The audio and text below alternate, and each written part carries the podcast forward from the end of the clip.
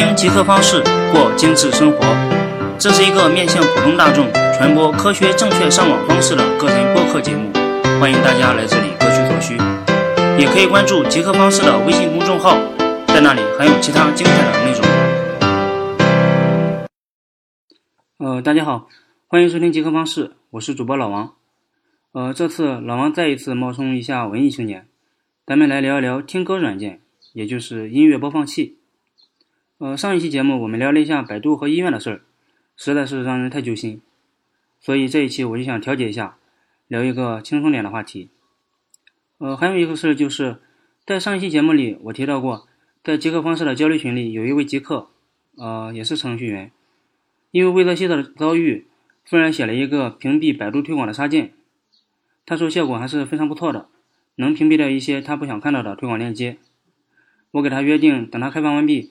我给他宣传一下，呃，没想到这期节目录之前，正赶上他月经来袭，心情周期性的不好，呃，他是男的，呃，非常的无奈，于是我就来了。我花了点时间，尝试了开发了一款有同样功能的百度推广拦截器，呃，光说不练假把式，对吧？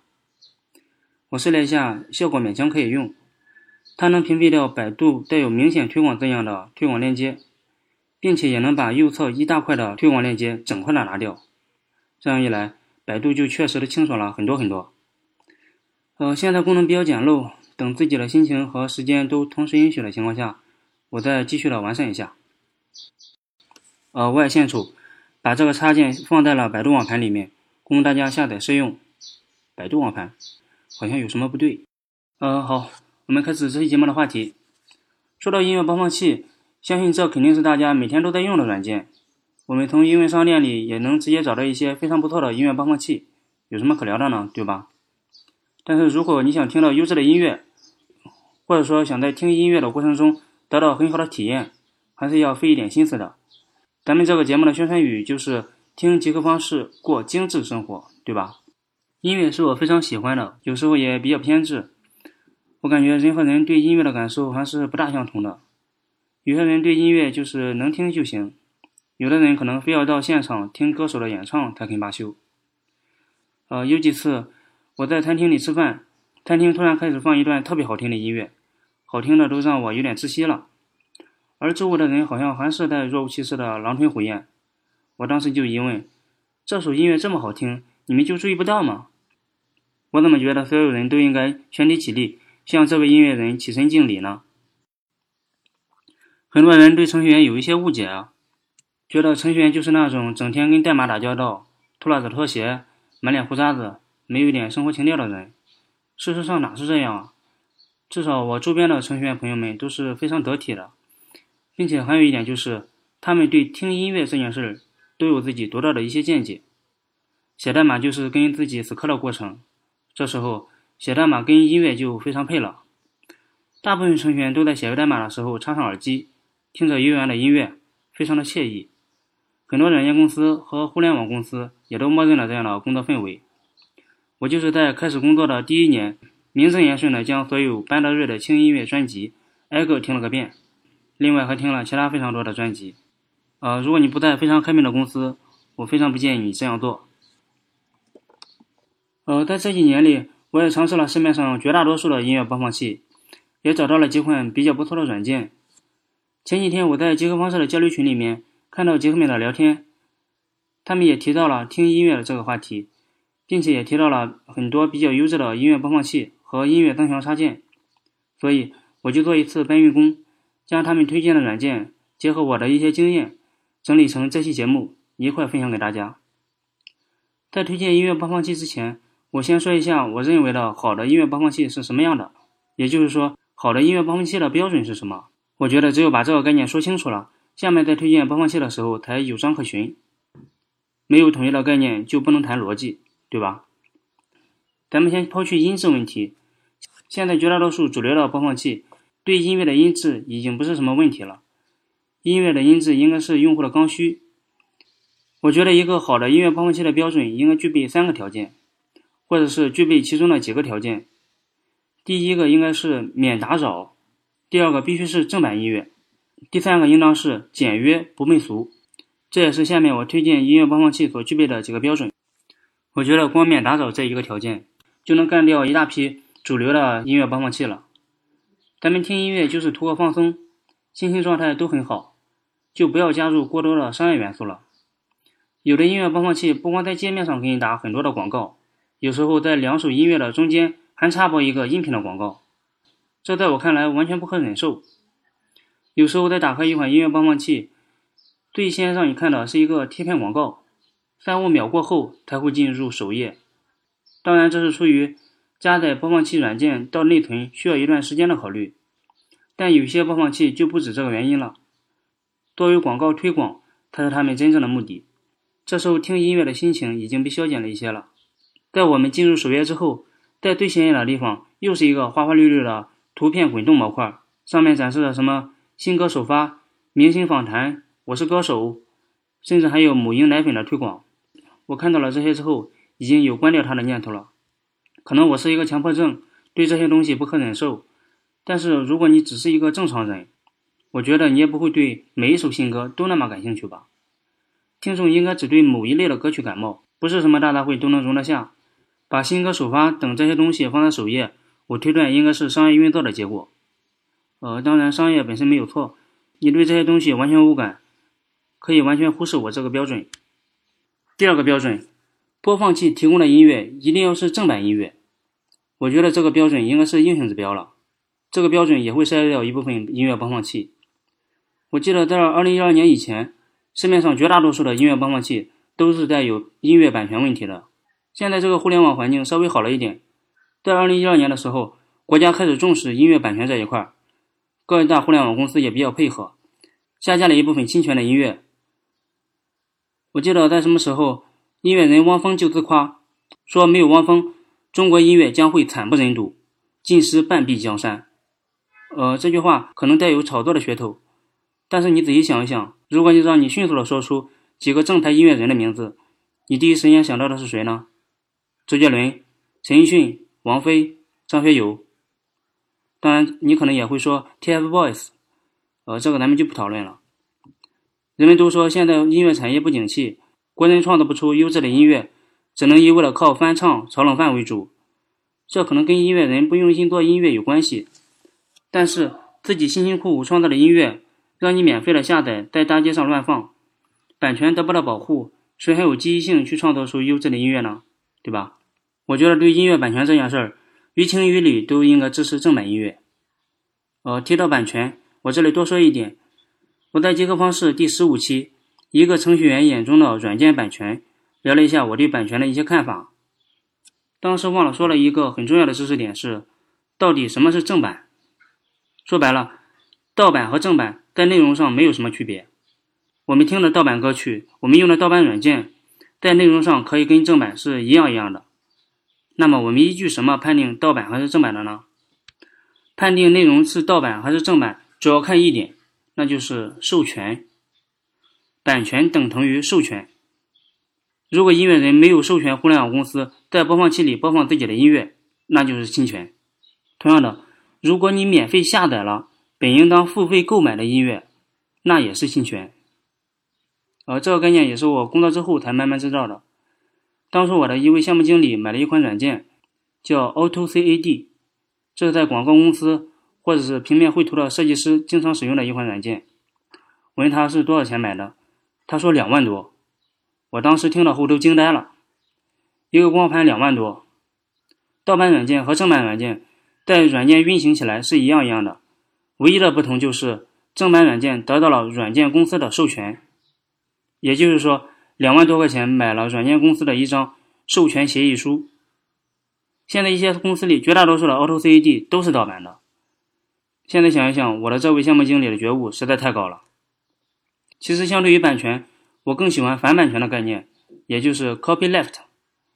我在往期的节目里提到过，但是我也不会像反版权的斗士理查德·斯托曼这么极端。如果一个东西是正版的，我也同样支持正版和购买正版。呃，说来惭愧，我在前几天在极客方式的公众号里推送了一条消息，是一个小花招，可以通过这个方法获取到微软、谷歌、苹果等一些公司的正版软件和服务。呃，在消息推送的当天晚上，我就被一位网友在后台给严重提醒了，他认为我违背了我一贯坚持的为价值付费的理念，他对我很失望，吓得我就把这条消息删掉了。呃，我也很失望。我在这里也说明一下，在我的节目里不会有这些东西出现，比如提供下载所谓正版电影音乐的方法，同一账户共享给多个用户使用，破解有版权保护的电子书，甚至是传播色情信息。咱们应该有更高一点的追求，对吧？这一点政治一定要正确。如果我不慎这么做了，请善意的提醒我一下。哎，如果你就想了解这方面的内容。网上还真有这方面的播客。呃，说到为价值付费，我再感谢一下前几天为我在节目里打赏的几位朋友。呃，这句话插的有点硬啊。再加上前几天我做了一个付费的测试，我一并感谢一下。他们的网名分别是 Living Tom、伊德、Bolton 大伯、若非三十、追忆星河、张鹏、画满楼和 Liu Michael，感谢你们。好，上面是多说的部分，下面咱们推荐软件。对于简约，我推荐几个比较不错的软件。先推荐手机上的，第一个推荐的是落网。在这个在市面上比较常见，它是一个推荐国内外独立音乐的网站。它的宣传语是致力于推荐这个时代最朴素、最有质感的声音。与其他音乐播放器不同的是，落网一直坚持人工推荐音乐。它还提供非常多的文章阅读，包括音乐人专访、音乐知识、音乐行业相关互动、诗歌等内容，相对比较有情怀。在 iPhone 上有一个比较不错的软件，叫做 Reaper Player，波纹播放器。它也是走的那种极简的路线，界面也非常漂亮，不像时下的众多音乐播放器那样具备十八般武艺。它不提供在线的下载音乐，只支持本地播放。它的一个特点是。可以通过算法自动的为你提取音乐的特征，比如曲风，自动的生成顺耳的歌单，让上一首音乐和下一首音乐过渡的非常自然，让人能自然而又连贯的享受音乐，不需要进行复杂的切割，也不需要 DIY 歌单等操作。好，下一个，我觉得在手机端能把播放器做到极致的，应该算 Mozik 了，M O Z I K，它可能是市面上最简洁的音乐播放器了。整个播放界面简洁的没有一丝多余，打开 Mozik 便是一片纯白色的 UI，艺术气息非常浓。它的操作也非常简洁，左滑和右滑进行切割，上滑分享音乐，下滑收藏歌曲，没了。整个过程全采用手势操作，用户体验也非常流畅。呃，可能你就是喜欢那种传统的音乐播放器，比如 QQ 音乐、网易云音乐或者是虾米音乐。但是这些音乐播放器的一个共同的特点是，每个播放器的音乐都不全，用户需要频繁的在各大音乐播放器之间来回的跳换，才能听到自己想听的歌。现在国家开始重视音乐版权这一块之后，这种现象变得也更加明显了。我给大家推荐一个软件，它可以将 QQ 音乐、网易云音乐和虾米音乐这三款音乐播放器整合成一个播放器，它的名字叫做 Listen One，第一课。呃，听着名字就想睡觉了。我试用了一下，效果还是非常不错的。它可以安装在 Chrome 浏览器上。呃，好吧，我承认这个知识点是我在另一档同样是极客类的节目中了解到的。这个节目的名字是《极客信条》。关于 Listen One 的更多内容，可以到他的节目里了解一下。极客信条其他的节目也非常不错，我在这里也推荐大家关注这档节目。可能是理念的不同，极客信条里面的内容偏技术的要多一点。我一直很惊叹，为什么他单纯聊技术就能说上三四十分钟，而我加上自己的一些情绪的发泄，却只能有十来分钟的内容。呃，只能怪我自己的技术修炼还不够到家吧。另外，这位主播的产出比也是非常高的，喜欢的可以去关注他。好，下面咱着重推荐一下电脑端比较好的音乐播放器。我先推荐一个比较小巧的音乐播放器，叫做 AirPlay，它同样也是走的极简路线。想不到它是一个国产的软件，它也是免安装的绿色软件，打开就能用。界面是那种水晶的风格，内存的占用率极低，也没有弹窗，可以自定义界面的颜色，迷你化显示歌词也非常的有韵味。